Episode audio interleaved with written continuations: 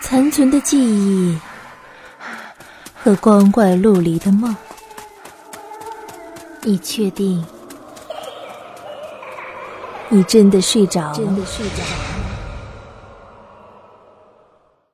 欢迎收听由方洋撰写的《精神异常梦游症患者调查报告》。我是凯特。第六个病例。你相信命吗？两年前，我见到他的时候，他已经被关在了监狱里。采访地点是在监狱的图书馆，有两名狱警陪同着。图书馆里的书不算多，小说几乎没有，大多都是社科类和心理学类的，内容想必也经过精挑细选。大概是希望犯人看完之后，能够从社会认知与心灵上得到彻底的改造。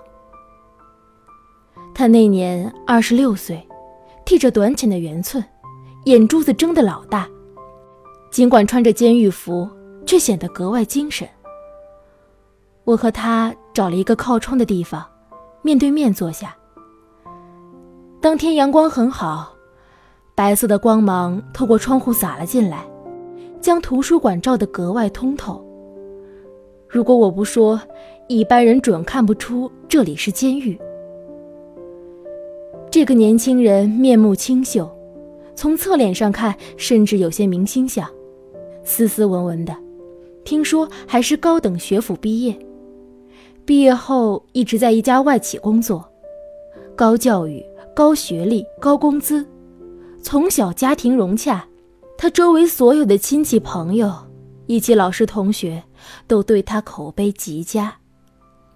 就是这么一个前途一片大好的年轻人，却因为盗窃，锒铛入狱，判了半年。我道：“可以开始了吗？”他点了点头。嗯，可以。我道：“嗯，从报告上看，你的梦游症状。”是从大概两个月前开始的，也就是说，你刚入狱服刑的头一个月。他点了点头，嗯，是的。我道：“能具体给我讲讲当时的情况吗？”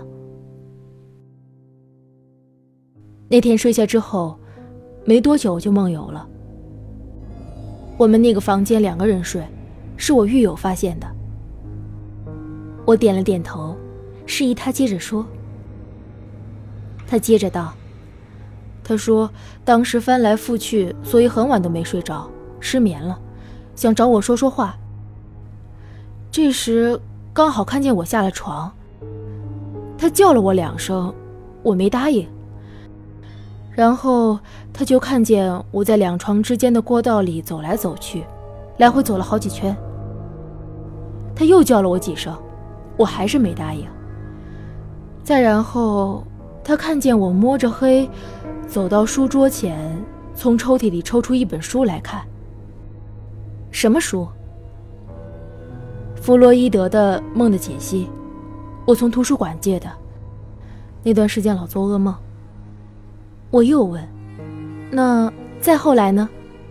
他接着说：“狱友是个乡下人，几年前因为搞传销抓了进来，很迷信。”他当时被我吓得半死，以为我鬼附身了，不敢靠近我，于是大喊大叫的引来了狱警。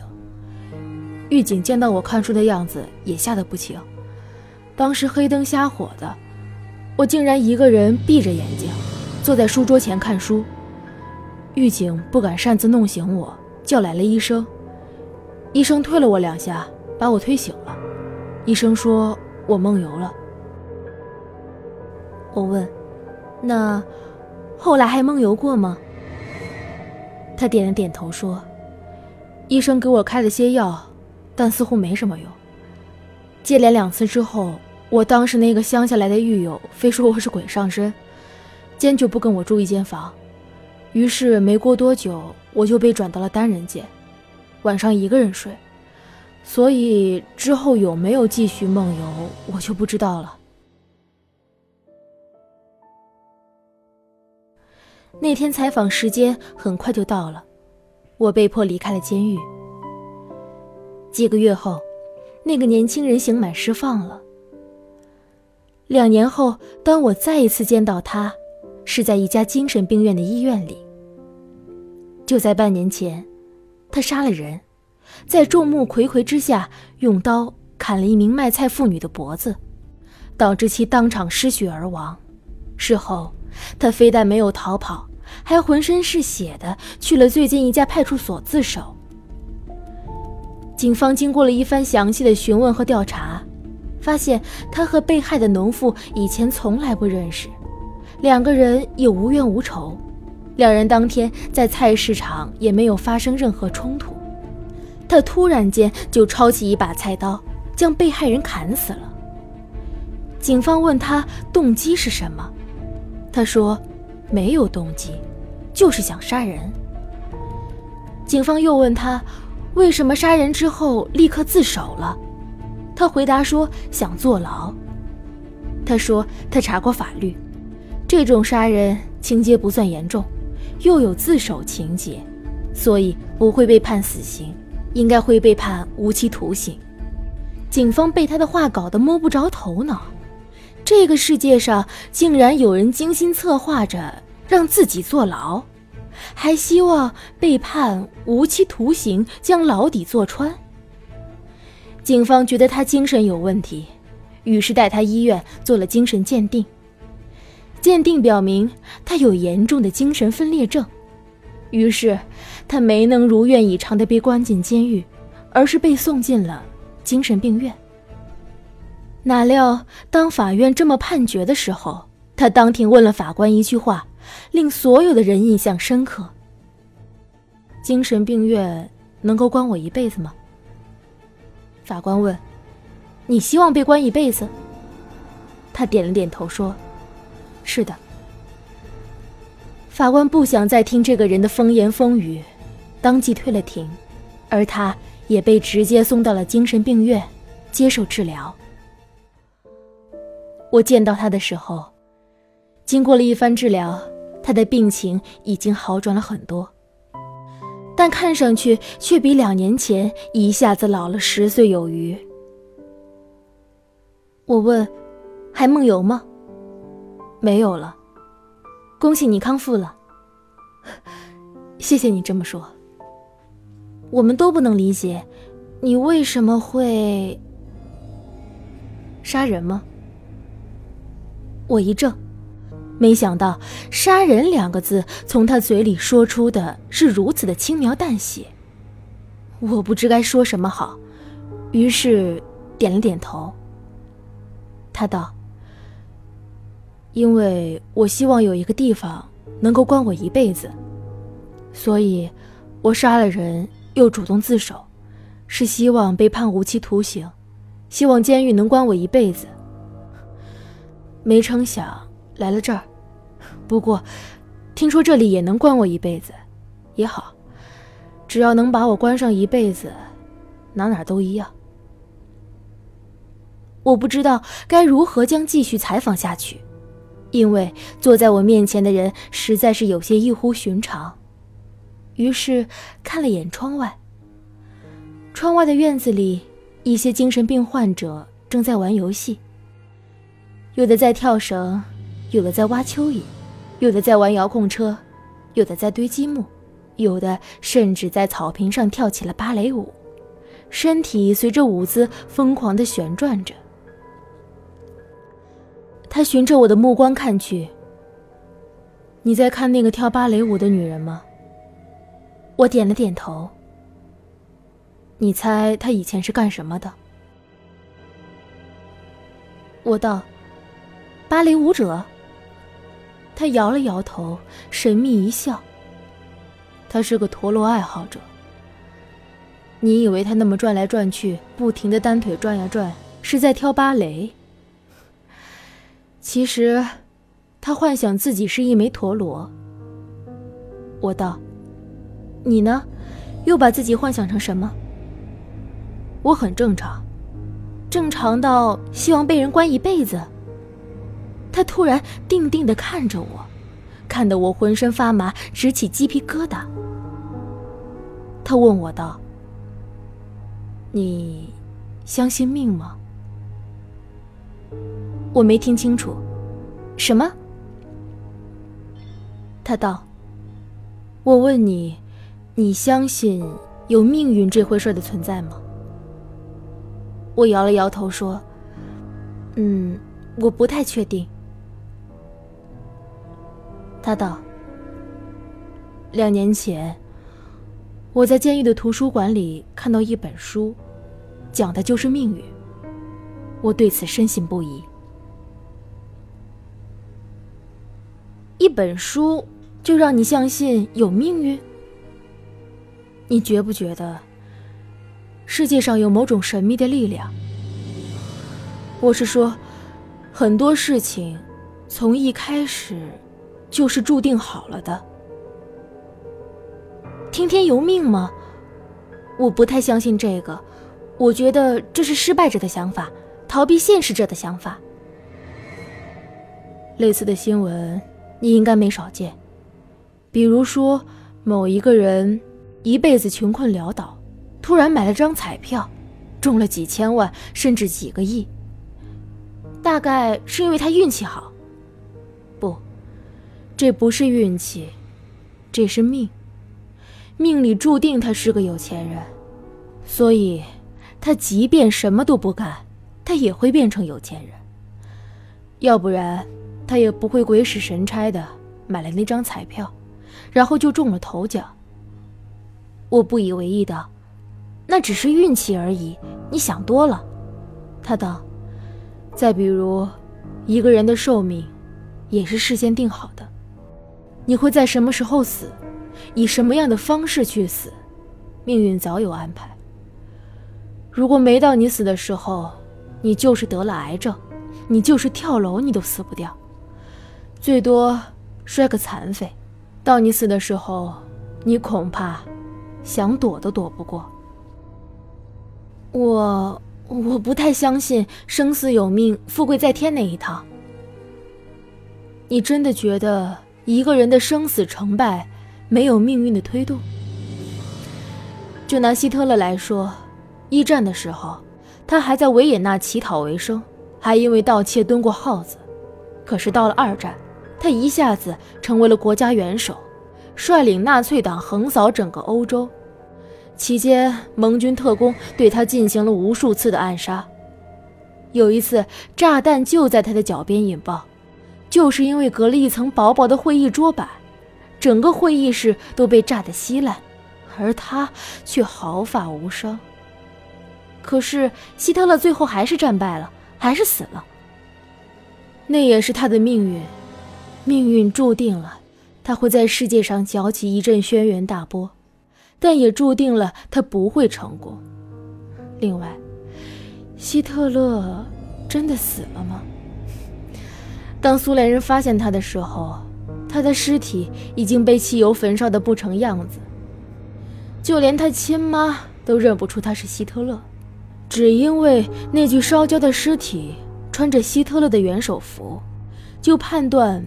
他是希特勒，那未免过于草率了吧？你是想说希特勒当时没死？有这个可能。可是不管他当时死没死，现在应该是死掉了。我不想跟你讨论这种无聊的问题。我说着准备起身走，他突然说道：“你不想知道？”我为什么希望自己被关上一辈子吗？我停住了，坐了回去，问：“为什么？”他神秘一笑，道：“因为命。”我有些恼火。你够了！你是想说是命运把你关进来的？他摇了摇头说：“你知道那段时间我梦游。”在梦里，我都看见什么了吗？什么？我看到了一个人，我猜他是上帝。他对我说：“我会因为车祸而死去，那是我的命。”我无语道：“那上帝大人有没有告诉你你什么时候会死？”他道：“没有。这才是关键。我知道自己会以车祸的形式死去，却不知道什么时候会死。虽然命运不可抗，但我还是愿意试一试。”我恍然大悟。所以你希望找一个地方关你一辈子，让你接触不到车祸？他点了点头，看上去很激动。你是目前唯一一个理解我的人。我一阵无语。那天结束了采访，我便匆匆离去了。不多久，我就把他说的那些风言风语给抛诸脑后去了。直到一个月后，我得知。他死了，我突然想起了什么，于是，在电话里问到院长：“呃，是车祸吗？”院长道：“医院里哪来的车祸？那个病人踩到玩具，不小心摔了一跤，摔破了后脑勺，没抢救过来就死了。”哦，心里唏嘘不已，但同时也证明了他说的都是鬼扯。如果照他那套命运理论，他应该死于车祸才对。于是我顺口问了句：“啊，是什么玩具？”院长答道：“是一辆遥控汽车。”